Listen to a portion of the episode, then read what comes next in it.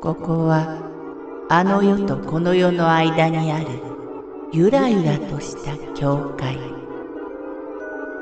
闇に見入られさまよう者のみがたどり着く大曲が時の世界へようこそ。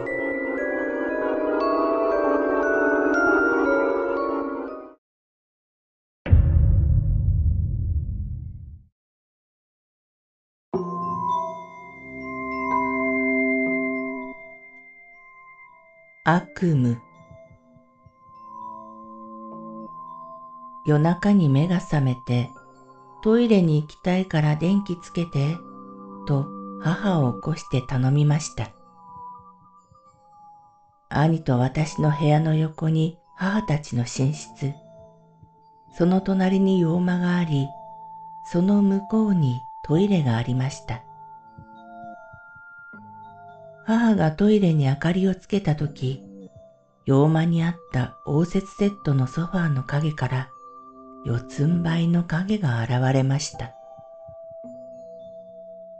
ただ黒い影と見えました。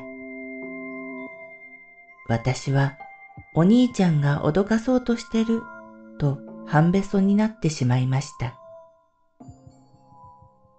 トイレで待っている母はお兄ちゃんは寝てます。誰もいないし、ここで待ってるから早く来なさい。とせかします。泣きながらソファーの横を走り抜けて用を済ませましたが、トイレから出ようとすると、今度は寝室側から四つん這いになって覗き出てきました。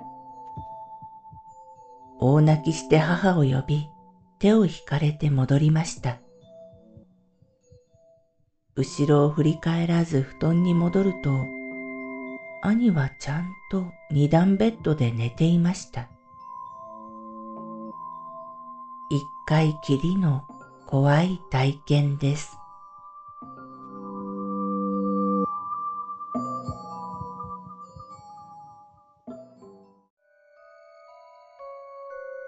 この番組は怪談大曲時物語に寄せられた投稿をご紹介しております。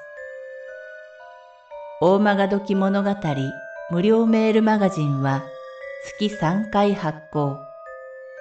怪談系では日本一の2万人を超す読者が毎回震えています。